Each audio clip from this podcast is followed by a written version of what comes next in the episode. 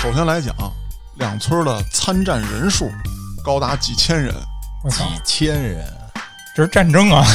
不光是说这个人数上像战争，啊，咱们再说说这械斗所用的武器，搞把式，镐把子那都不算啥了。我爸啊的是在加个人用，对，土枪、火炮、自制手榴弹、炸药包，我操，核武器没有。两波村长骂完之后，说咱们他妈约战啊，如何如何的。好，第一阵来了两个悍妇，啊，村里的悍妇，你不要脸，你不要脸，你不要脸，退退退！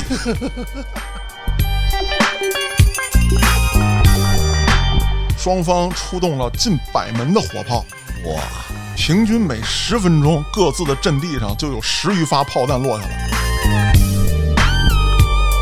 说你这个怀疑，当时我也有，不过我在网上呢找到了一个信息，就是说当时这个案子呢还进行了现场直播，就是宣判的时候直播，不是干着不是干架的时候直播啊，干架时候现场直播这老铁给我刷一火箭，你看那边我攮他一刀，不不是这个啊。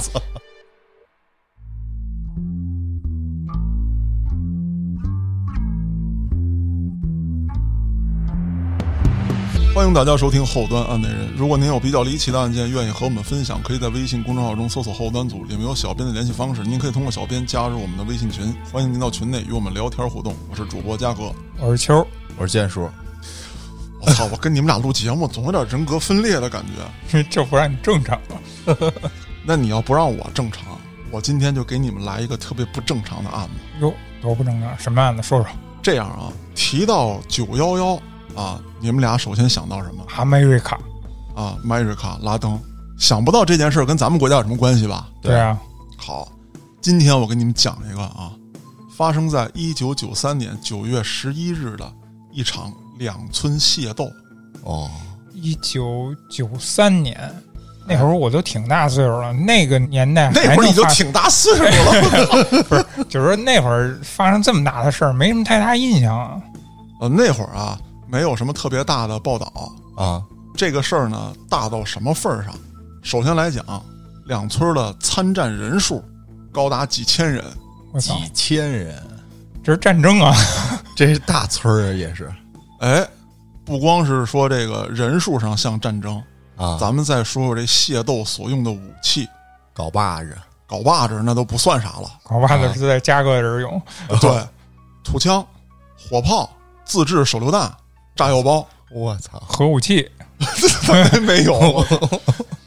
最终这个事儿啊，出动了上千名的武警才镇压下去。我哪儿的事儿？啊嘉哥说说。这是发生在湖南省的，这俩村儿呢，一个叫马田村儿，一个叫井岗村儿。这个案子呢，也是咱们的听众朋友特意点播的，让我给讲一讲的这么一起案件。那咱们先说说啊，这起斗殴为什么能够这么大规模，多大仇，多大恨啊，对啊，是吧？那得先说这里面有一个历史原因罗密欧与朱丽叶，啊，从他们吃的第一个苹果开始滚。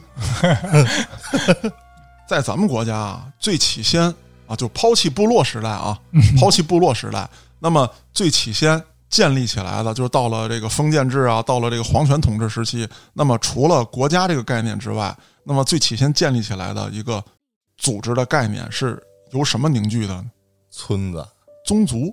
哦，哎，是宗族凝聚的，就是在村里面，咱们这都是一个族的啊啊。你死之后进族谱嘛，对吧？它是宗族，尤其这种文化在南方啊特别盛行。嗯，宗族可以说是咱们这个华夏民族一个重要的纽带，就是血缘关系嘛。那么也就非常简单的用最简单、最直接的方式给人分了阵营。嗯，哎，一个族是一个阵营的，甚至很多村儿呢，其实也是这么建立起来的。在过去，咱们一提这个刘家村儿，那就都姓刘，嗯啊，张家村儿都姓张。对，说到一个呢，就比如说咱们石景山这块儿有一个叫八角村，嗯嗯，最早都姓八角啊，不是最早叫八家村啊啊，啊，因为有八个姓氏哦，在这里面。八个大户人家儿，哎，对，那慢慢的呢，随着这个历史的进程啊啊，年代久远啊，再加上这个动荡时期，有流民，有的村子消失，有的村子新建，啊啊也有一些这个外来户啊，有一些走的，那么村子里面就很可能就不是一个姓氏、一个宗族了。但是，即便到了建国之后，哎，也会说某某村儿谁家是大户，嗯可能都沾着亲戚。说这村儿啊，姓刘的是大户，那姓刘的多，都沾亲戚；那村儿姓王的是，还是有这样的一个根基在这儿。叫竹尖儿，嗯哎，那这俩村儿啊，其实最早也是这么建立起来的，宗族的村子。那么在民国十七年的时候，这个马田村儿有一个国民党议员啊，他们村儿出了一个议员，很牛逼。这俩村儿呢，本身从清朝时期开始，就因为抢夺耕地、什么水源嗯，啊，还有什么家里的这个建筑用地，就老打。地盘和资源，利益纷争啊，对，甚至出现过什么事儿呢？我们村儿跟你们村儿绝不通婚，啊，哎，咱们别想好。你看还是罗密欧与朱丽叶嘛，那刚才简单的说了一下这个，呃，他们之间的渊源，啊嗯那咱还得说整个事件的祸端啊啊，，。一九九三年爆发的这个事儿的祸端，可以追溯到民国十七年好家伙，这梁子结下这么长时间了，啊一百多 年了哎，说在清朝的时候，那也打，啊，但是没那么恨。嗯，说白了还是抢夺资源。那民国十七年的时候出了个什么事儿呢？说这马田村啊，出了一个国民党议员。那他干了什么呢？咱说啊，民国十七年特殊的历史时期，啊，那个时候正好是我党与国民党之间发生血腥冲突的一段时间。啊，正摩擦呢，对，咱们很多的党员都是在这一时期被迫害的。啊，那这个时候，马田村这位议员就说了：“说你们井冈村窝藏共党，啊，我得到你们村抓人去。有报道说，井冈村有二十七人被无辜杀害，有的说一百多人被无辜杀害。这一下，这两村可就结下梁子了。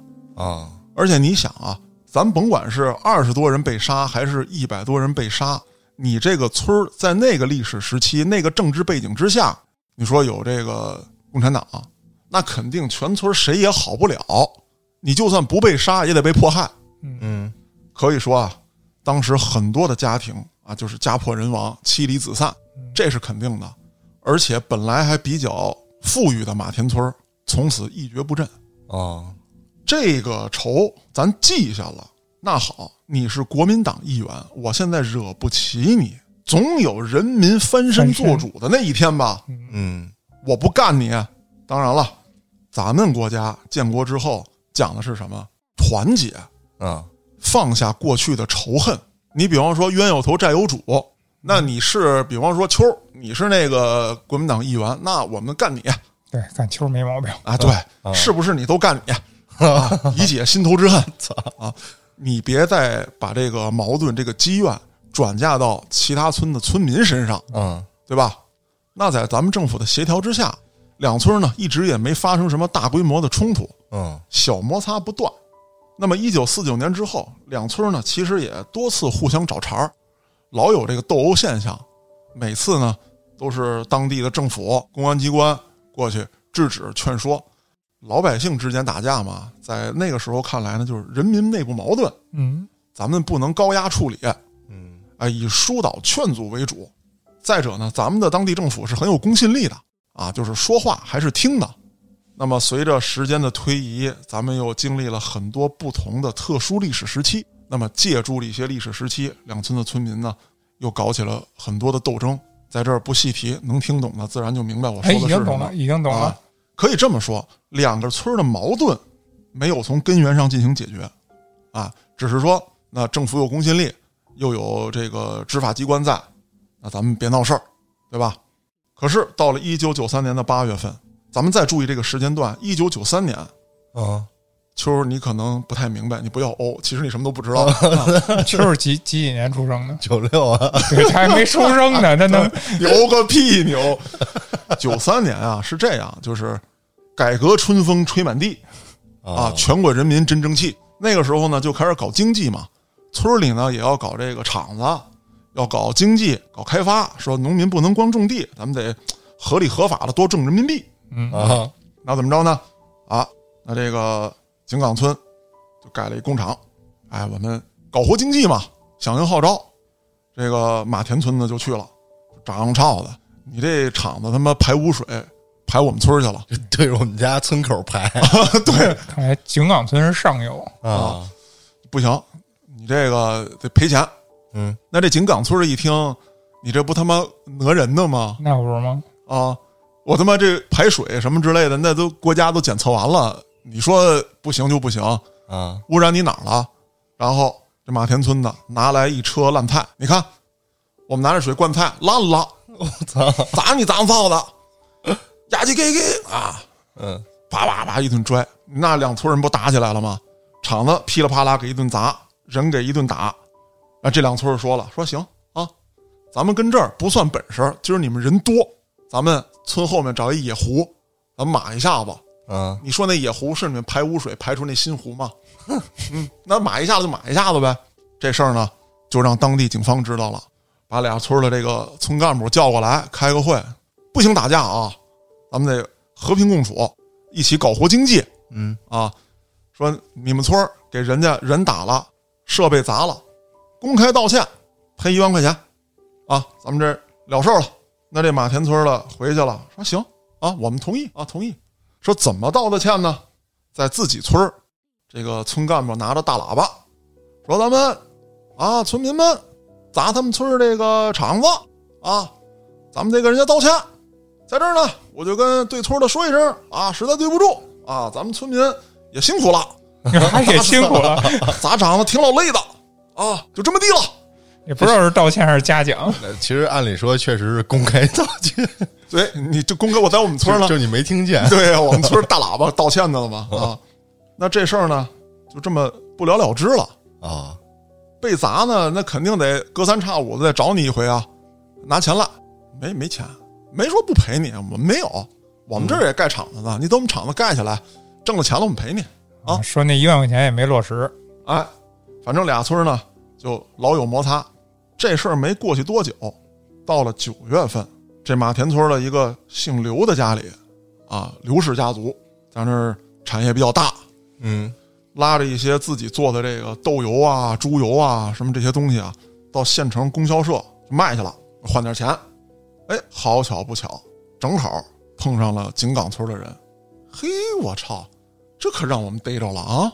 就他一人儿啊啊，然后看看他这货，这货怎么也得值个千儿八的，咱们抢喽啊，就整走，把人也打了，东西也抢了。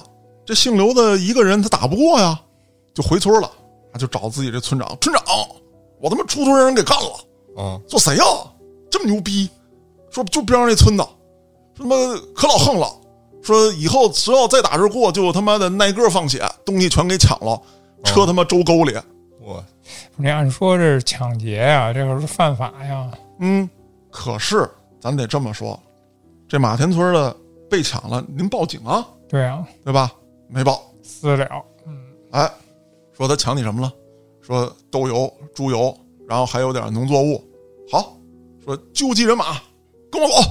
这村干部就带着，干嘛去了呢？到了井冈村，有一个姓李家开了这么一个杂货铺，里头有各种东西。一脚丫子，咣，踹门就进去了。弟兄们，给我砸！啊乒乓就一顿砸。这个杂货铺不大，第一波人冲进去，第二波人就进不去了。啊，第一波人在里面就砸，第二波人就在外面嘿哈轰嘿，十八罗汉，哎，十八施瓦罗汉汉，是吧？哎对对对对，你看剑叔懂这个， 对，跟这比划，反正是能抢的抢喽，能砸的砸喽，哎，这么着就酿成了我刚才要说的械斗的一个导火索。哦，就是一点小冲突，对，那井冈村呢咽不下这口气啊，就跑到了他们村儿跟马田村的交界处，拿着大喇叭开始喊话，讨敌骂阵。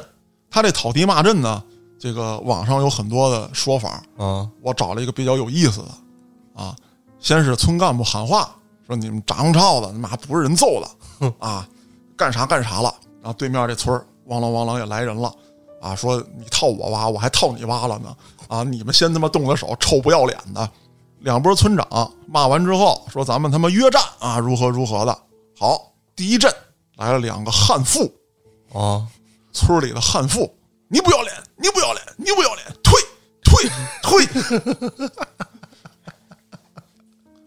两个悍妇骂累了，啊，然后说好啊，咱们啊准备开战。操，前两个人较真呢，那怎么准备的呢？要搁我当时的理解啊，就回去抄镰刀、镐把子，嗯，啊农具嘛，哎，可不是。我操，回去之后可牛逼了。啊，第一，把村里的青壮年组织起来，先开一个誓师大会，啊，其他人各自准备武器。当时他们都有枪啊。那咱们说这个枪是怎么来的？它主要有这么几种途径。我刚才介绍背景的时候说了啊，从晚清开始，这个宗族之间的战争啊，其实规模就比较大了。嗯就有购买枪支的这个习惯。那再到后来呢，国民党统治时期，哎，就是开始实行地方武装，嗯也有武器流向民间。再到后来，抗日战争期间，啊，有很多的这个民兵啊、武装啊等等的，包括解放战争，都有大量的民兵参与，不论是对抗日寇，还是对抗这个反动派，甚至于后来也有剿匪，哎，再到咱们国家六几年的时候，因为一些边境上的冲突危机，也是有很多的武器啊，流落民间，包括给很多村民进行了军事训练嗯啊。那所以说呢，有制式武器，有土枪土炮。那么制式武器很可能是当时呃政府发的，或者说是抗战期间留下来的。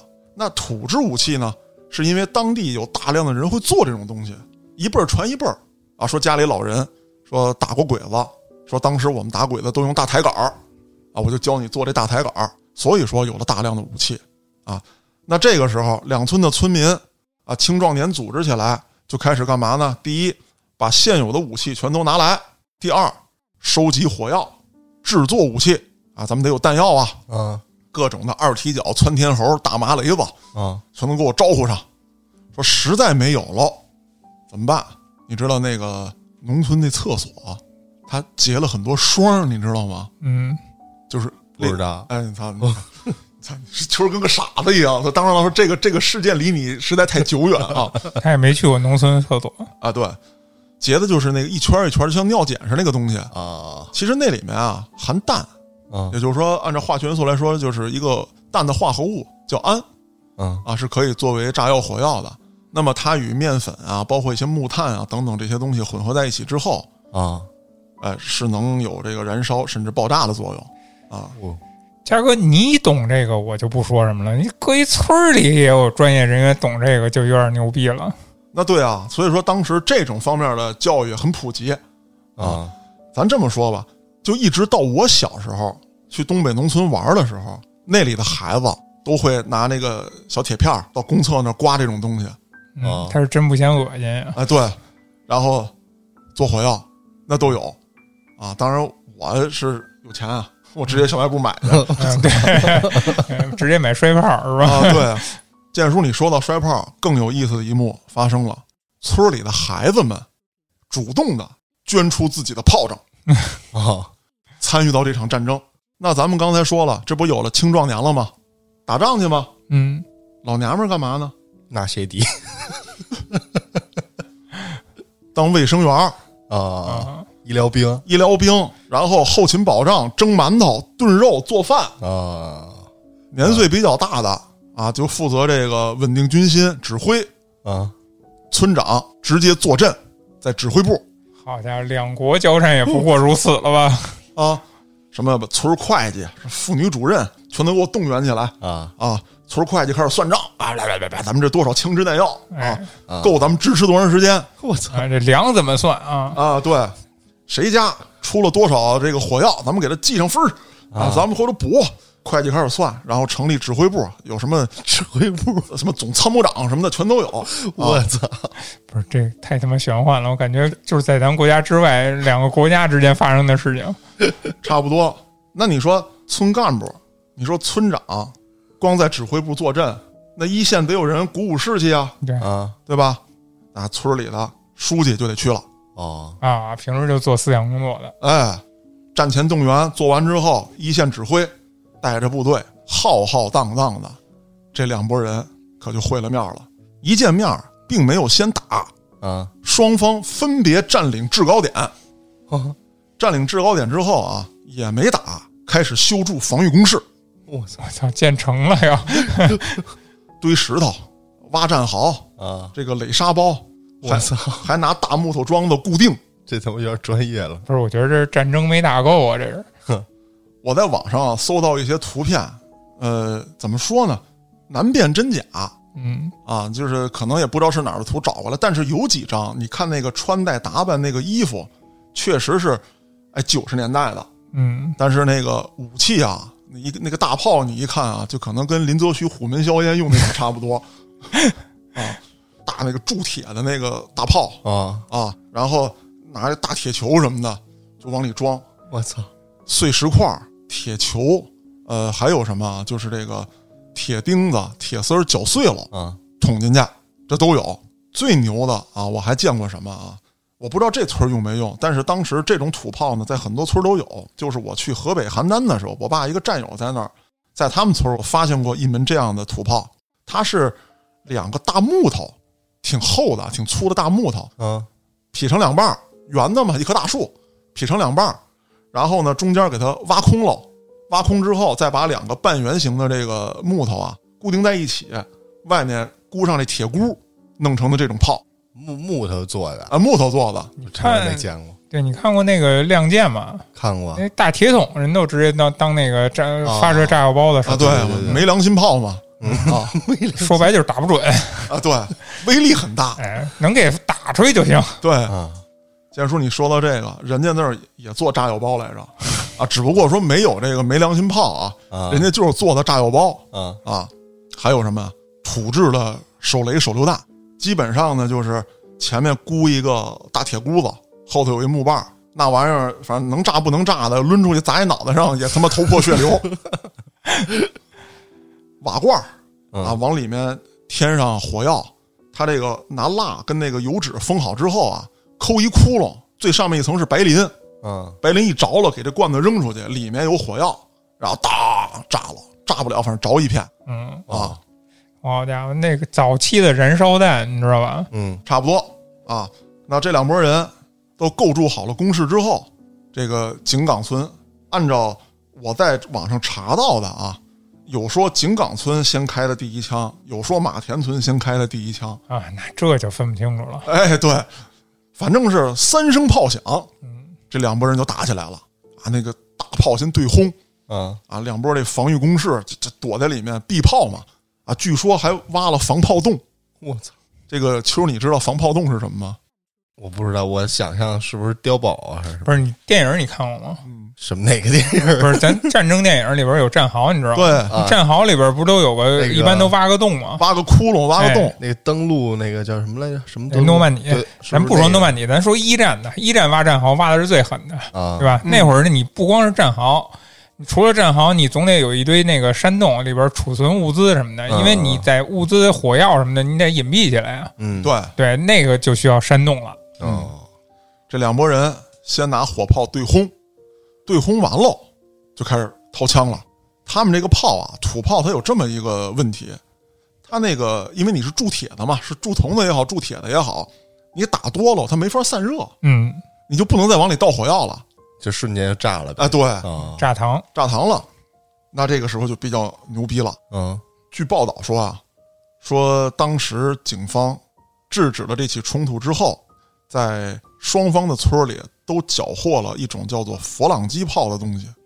嗯佛朗机炮是什么呢？它起源于不能说起源吧，就是在明朝的时候，啊，就在史书上就能见着它了。它是一种子母炮，是当时呃戚继光抗击倭寇的时候用的。哦佛朗机炮是什么原理呢？就是这个，刚才我说了，它这土炮不是一个一体铸铁的吗？它是在后屁股那块儿有一个槽儿，那槽儿里面呢单独有一个桶，就是每次开炮的时候，你可以把这桶拿出来，这桶里头装药，然后再插到凹槽里头去，前面搁铁球打出去，然后再把桶拿出来。哦所以说它可以连续发射，不存在炸膛的问题。哦你有三五个桶来回倒着用就行了。他们连这种武器都有，就这样的炮，你搁到今天，你拿给我都不会使。你看看，这他妈这门技艺还流传下来了。 嗯这不申请个非遗啊？我 两村开始互殴啊，有人受伤了之后，立刻就有这老娘们儿过去抬着担架往后撤，村里的老人紧紧的还拉住年轻人的手，说：“没事儿，小伙子，这个阵地上还有我们。”一顿打之后，就出现了最凶残血腥的一幕。任何战争都将走到这一步。白刃战，哎，当然了，咱说这个给村长一回报，说咱们已经打了这个将近十个小时了，哇这个双方损失都比较惨重。啊，弹药也快没有了，啊，这这个村长就在大喇叭里喊了：“同志们，上刺刀，上镐把，上镰刀！”双方就开始发生白刃战。那么到了这个时候，其实警察早就来了，啊，警察那装备还没他们猛呢。对，制止不了。对，警察还说呢：“你说这个农民，你不好好种地，这么好的形势，不发展经济，两村搁这打架啊，啊？看看他们去，干嘛呢？”警察来到现场之后，一看这不行啊，啊，没见过这情况，对，这不是俩村儿打架呢，这就两国开战呢。对，这不是一个警方应该能解决的问题了，已经。那赶紧上报啊，上报这个县政府，县政府接着往市里报，就赶紧派武警官兵来，哎，这要军队了，这必须得有他们了，要不制止不了了。那警方也不能闲着呀，就赶紧的找这个村干部，说嗯你们赶紧平息，说不能再打了。这村干部一点儿没给警察面子，还是那个怎么说，那气氛到那儿了。哎，说白了就是杀红眼了。哎，随着战争越来越激烈，双方的伤员越来越多，连小孩都加入了。啊，小孩负责运送物资，哦，妇女抢救伤员。哎，然后村里这个卫生站的医生忙不过来了，说怎么办呀？给那个畜牧站那兽医给我叫过来，赶紧能止血止血，能治病治病。我打的肯定相当惨烈啊！那当然了，我呢也看到了一些在网上找的照片啊，反正也是真假难辨，但是能看到一些这个胳膊腿满天飞的这个情况。哦，我觉得呢，就算我看到的那个照片不是当时现场的照片，但是现场一定也会有类似的情况发生。啊，那肯定，不是，你就想这事儿啊，这俩村儿至少是世仇，嗯，就是你那祖辈儿从你家生下来就开始跟你讲，我操，跟他们家就有多大仇，你爹就受过什么欺负。 哎，就是你为什么没爹对，哎，啊对你妈跟你讲，你为什么没爹，都是他妈那村儿闹的。啊？这是肯定的。呃，据说呢，双方出动了近百门的火炮，哇，平均每十分钟各自的阵地上就有十余发炮弹落下来。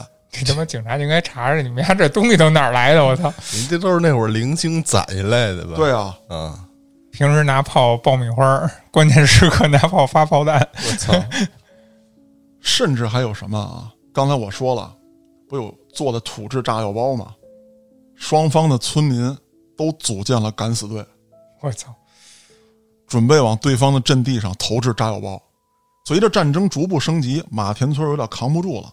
但是马田村呢，可能说是哎跟周围的村子呀关系户比较多，啊，立刻就派出人马，说所谓的这个通信兵， 哼赶紧给我找球员去报信儿去。过了没俩小时，从其他的村子又带来了一千五百名援军，哇，还有一部分武器。这动员能力也挺强的。就比如说啊，你那上游那村儿你做的比较大是吧？你牛逼，啊你欺压这下边这村儿，你其他村儿也受影响啊，有的也看你不顺眼，啊，有关系近的就拉拉帮结派呗。对，这个时候的马田村啊，已经打疯了，说只要是来帮忙的，啊，我们就给钱，啊，给什么东西啊，如何如何的。一票人马是去搬救兵了，那另外一票人马干嘛去了呢？跑到了县里的一个仓库，这仓库里面放的是炸药，哇是县里为了这个，比如说开山修路，啊做一些工程，把炸药堆在这儿，这村民就进去抢去了。当时看炸药库的呢，啊，有一些警卫人员没拦住。你底部人人多呀，具体这方面的报道啊，我没有看到，但是我觉得是这样：守卫炸药库的警卫呢，一定是有武器的，嗯但是呢，他们肯定是不敢对村民开枪的，对，啊也没觉得村民真敢抢。啊等冲到近前了，那肯定是也来不及了。哎，这个炸药库被抢了，抢了三十多箱炸药，七百五十米的导火索以及两千多根雷管。哇你就想这事儿啊，搁谁谁不懵啊！我操，跟他妈政变了似的。哼，那这个马田村儿有了这批生力军，再加上这个武器的支持啊，火力一下就足了，彻底压制了井冈村一方。优势来到了马田村，这个时候，第一批武警官兵一百名啊，嗯，也已经到达了现场。当时两个村儿的人，除了在前线交锋的之外，其实很多的妇女儿童啊，这个已经崩溃了。啊，刚开始还摇旗呐喊，还助威呢。这个时候见着这么多死伤，那首先来讲，孩子就吓哭了太惨烈了。啊。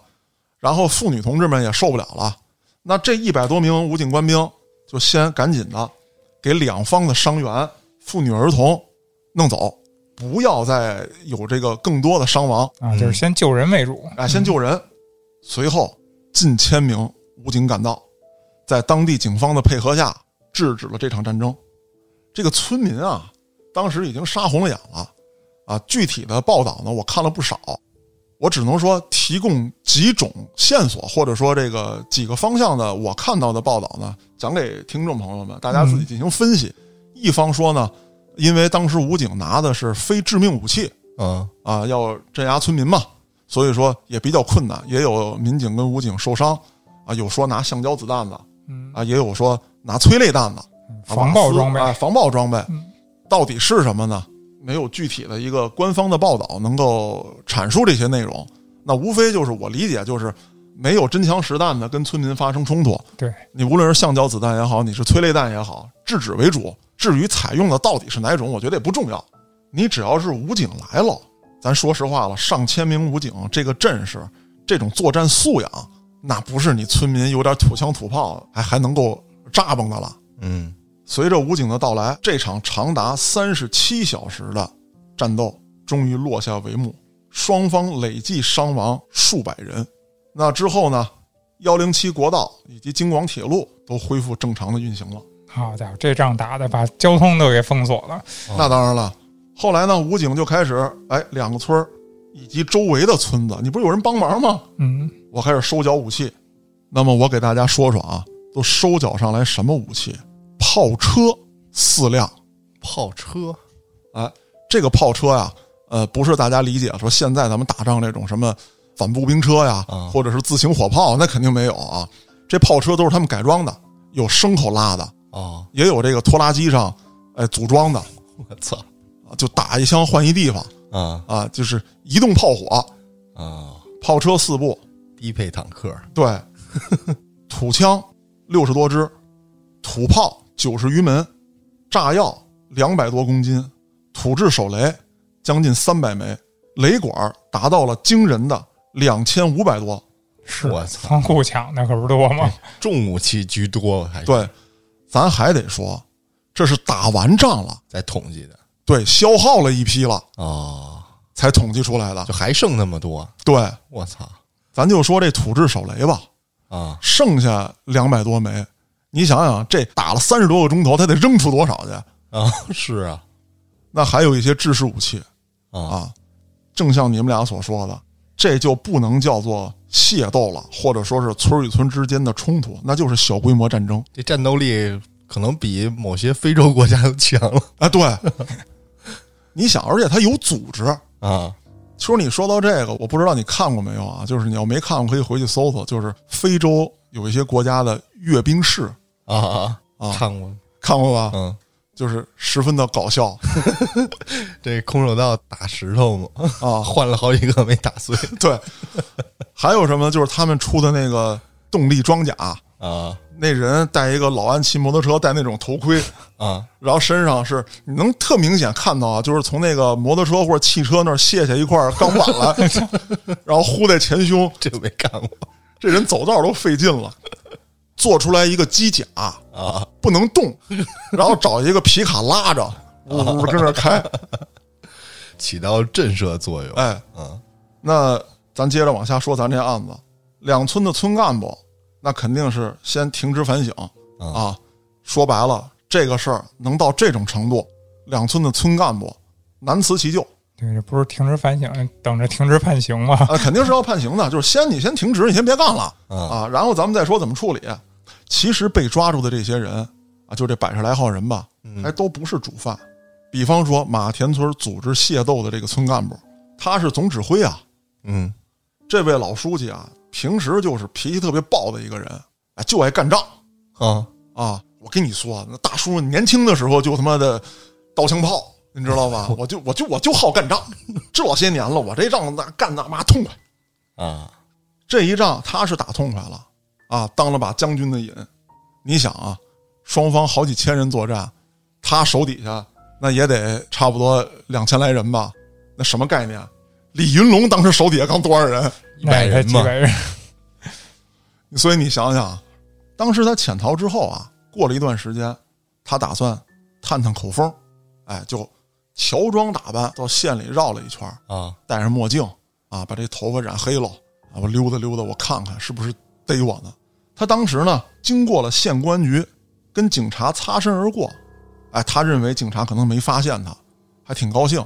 但其实并不是，警察当时呢是布下了更大的一个网，打算把这些人呢一网打尽。嗯，过了没两天，警方陆陆续续呢就放了一些人，他就琢磨着啊，估计啊法不责众啊，我老听这案内人里的黑老师这么说，啊，我觉得这事儿可能没多大事儿，哎，我我投案去啊，啊！他就来到这个县公安局了。好汉做事好汉当，啊，回来了。回来之后啊，这公安局也没客气，咔咔送了副银手铐子，啊，走吧啊，里面吃饭去吧啊。嗯，那是让黑老师坑了呀。那么这个案件慢慢的啊，该处理谁处理谁，该平息平息。其实这起案件有一个特别深远的影响，哦，就是什么呢？它促成了咱们国家全面禁枪的命令。啊还收了一波吧，后来对，嗯就是我有印象，岁数小的时候有有听说过收从民间收枪，收那种对，呃历史遗留的枪械各种对东西。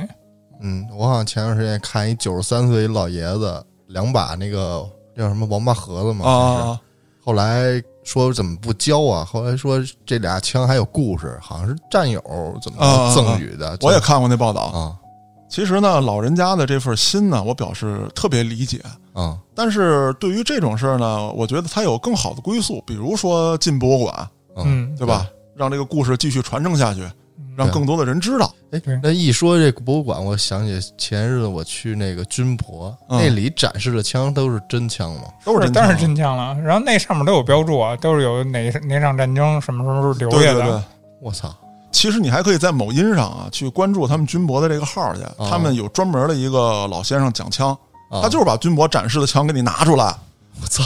拉栓上膛啊，给你讲这些枪械的知识。对他不光讲这个枪械的知识，他还告诉你他的历史故事。就是我看的时候没几把，刚开始看一两把的时候，觉得这枪都挺真的，但是你越看越多，这数量越来越多，就开始呃有一些顾虑。我感觉这枪有点像假的。不是你得这么想，你在战争时期，枪那东西本身就是多多的数不过来的啊那一个存在，啊对不对？嗯所以说那个东西并不是什么珍惜的东西，但是它只是在那个历史时期代表了那个时代的情况。啊其实除了军博之外啊，就是在东郊民巷有一个警察博物馆，啊那里面有大量的这个警用装备啊、哦包括从咱们建国一直到后来的一些警用的武器，那也很多啊！那是退役下来的，啊。对，那现役的就没有是吧？现役不现役的，他要搞临展的话会有。当然说，基本上搞临展，他也不会在那博物馆搞，因为咱们现在，我记得疫情之前吧，每年都有，就是什么公安系统的那种装备展示，对啊可以让老百姓看见。啊而且挺多的装备展示，你不能局限于那个武器枪械，其实一些防爆啊或者防护的装备，其实对都是包括一些科技类科技类的装备现在都都是有的。啊那是可以让老百姓近距离的参观的，哦，可以甚至可以摸的，嗯可以碰啊可以。拉栓，这个有点吹牛 逼，你你就回你就离离不开这枪械了，是可以吧？装弹。你可以装弹，对，你是挺装蛋的。 那咱们接着说这案子，刚才说了，它促成了咱们国家的全面禁枪。嗯第二呢，它也促成了就是强化呃农村地区思想教育工作嗯，啊，普法、这些东西在加强。你想，村干部能够组织两村人斗殴，嗯证明从村干部接受党的教育的村干部这些人，他的法治观念就不强。对，很多的时候，宗族概念还是主导他们做事儿的一个思想根源。嗯，就这帮领导还是军阀思想，对你他妈急眼了就是干他们丫的，他们为什么敢这么干？他们并不是说，哎，我去顶着这个法律啊，我就诚心违反法律。在他们的印象里，就是说这个东西不违法，哦，我祖祖辈辈都在这么干对他们丫欺负我了，我可不是就得打回去吗？ 啊。对，所以说呀，无知才是最可怕的。这个教育工作一定要抓起来。还有一点就是基层建设，嗯，这些村干部真的不要小看。咱们讲案内人讲过这么多期，很多时候是这些村长，甚至说村委书记，他们自己涉黑，哼，对，带着全村变成黑社会了。我记得有一集嘉哥讲的就是那个村长的老爸到处拉屎，到处拉屎， 到时候不是拉屎没拉上、啊，对对对对，呃那再有就是要改变这个相关部门的作风问题，啊，不能说啊，我有了事儿我再去处理，一旦事情闹大了，那你可能还处理不了。关键像这么大的事儿，怎么处理啊？这太夸张了，这对啊，那你的办事作风就有问题了。他们不是说突然一下子咣一颗炸雷打起来的，骂战，嗯对吧？然后修筑防御工事啊对，啊，准备枪支弹药，这半天你这相关部门干嘛呢？不是一开始有摩擦的时候就该介入，哎，对我说的就是这意思。那刚才总结了这么多点啊，我觉得最重要的还得是说，有些人的思想观念有问题。就是现在我也听到过很多消息说，啊，想怎么样说这个社会就能稳定了，就能安全了？这咱人人都有枪，啊，这这他不妈就是美国吗？这他妈对啊，这他妈胡扯啊！是啊，咱说不好听的，秋儿，比方说咱俩闹别扭了，说喝多了打起来了，啊，可能就是拳打脚踢，对吧？然后嗯醒了之后，我操，互相的，哎呦兄弟，对不住啊！哪怕说跟不认识的人发生冲突了，你这个派出所处理一下，双方如果能和解，没有造成重伤的情况之下，都不会有太严重的后果。如果你手里头有枪呢，是，就是冲动嘛，啪，就对啊就就关于这个这个观点，真的是吹牛逼呢。你你也看了美国现在，人家是人人都可以有枪，对吧？对，你看这两天还在发生强奸案呢，强奸案最近多多呀！我天哪，是啊太频繁了。那怎么办？能能能能制住吗？没有，没有关系。对跟你这个根本就你根本就制止不了，包括说针对于孩子的，啊，有那个犯罪分子拿着枪到学校里突突孩子的，还有那孩子把枪带到学校去，他妈的杀自己同学的，嗯，你这哪行啊？嗯，据不完全统计啊，在五十年前，至少有两百万支枪、一万门的大炮流落在民间，哇，就什么枪都算啊，只要是填上火药能打出去的都算枪。土制的也算也算啊，啊其，实这个东西可以理解啊。咱们刚经历完那么多场战争，对是吧？你包括之前抗日，然后之内部的是吧？你这么多场战争下来，那些武器它并不会，国民党跑了以后，他不会带武器走啊，这东西这不是就扔下了吗？什么嗯炸药吧，什么雷吧，什么乱七八糟这些东西，肯定就流落在民间了呗。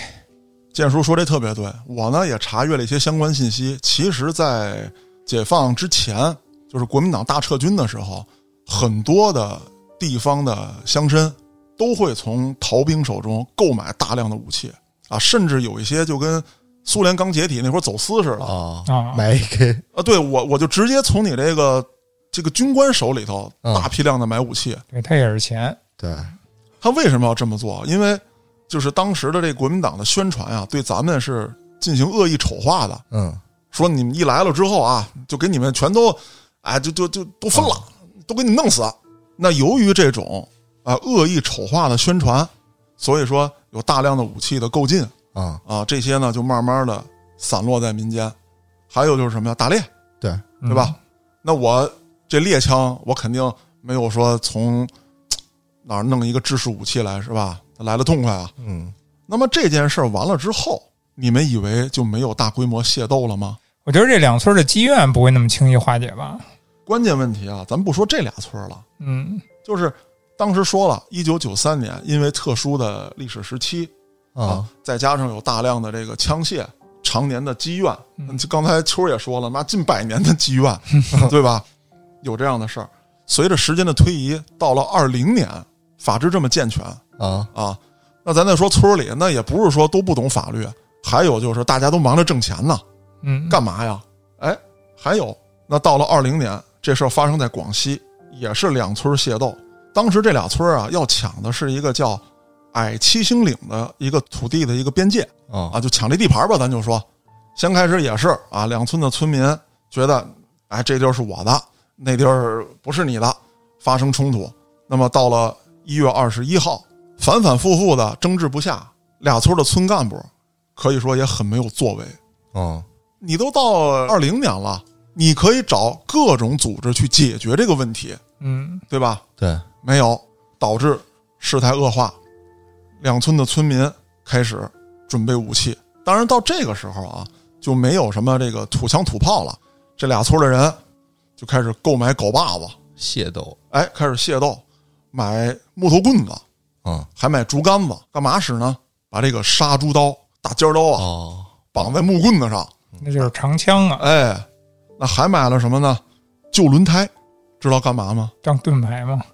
不是他 拉喽，拉成一节儿一节儿的，捆胸口上， 哦，啊铠甲，哎，套肩膀子上，还买那个工地用那个头盔哎扣上，就远远的一看，那战场上全是米其林，轮胎人，对，我汽车人汽车 人，哎，搁那 cosplay 呢，这两村儿也是几百号人进行哦大规模的械斗，我操，两拨人也是浩浩荡荡的来到了矮七星岭，双方拉开阵势啊，我套里挖，我也套里挖，啊，讨地骂阵之后，双方开打，就是讲了这么多大规模冲突的案子啊，包括原来案内人当中讲的这个黑恶势力系列，嗯，我发现这个人啊，其实你说你平时有多冷静，你多有头脑，我觉得他都是一种群体性生物的弊端，就是一旦啊有几个人咣冲上去，这气氛一到这儿，你立马你就疯了，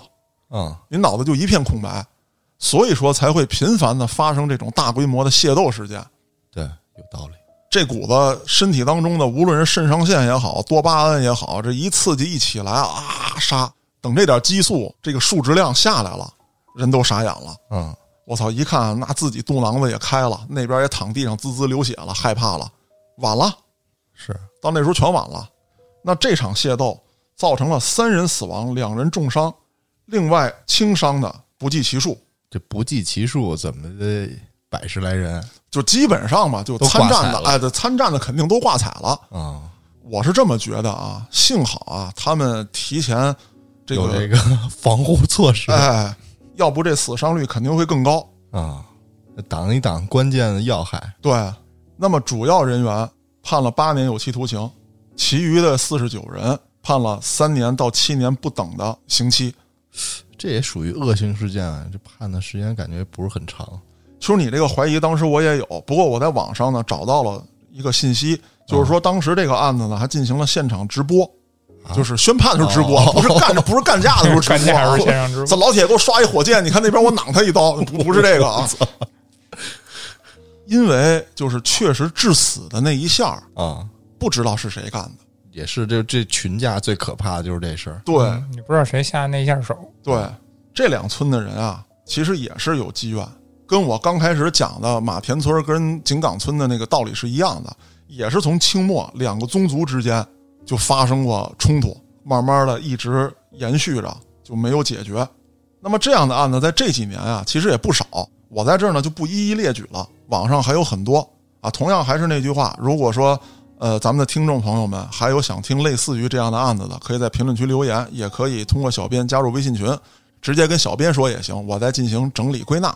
说到这儿呢，其实想跟听众朋友们交流一下，咱们黑恶势力还有这个悍匪做了这么多期了啊，这个打打杀杀的讲了挺多的了。啊也有一些听众想去听一些呃高智商犯罪的。嗯，我准备呢，不能说这个系列完了啊，不完结，我准备抽个空，咱们加一两期类似于这样的内容，然后咱们再重新回归到悍匪系列当中。嗯，那好，我是主播嘉哥，咱们下个案子再见，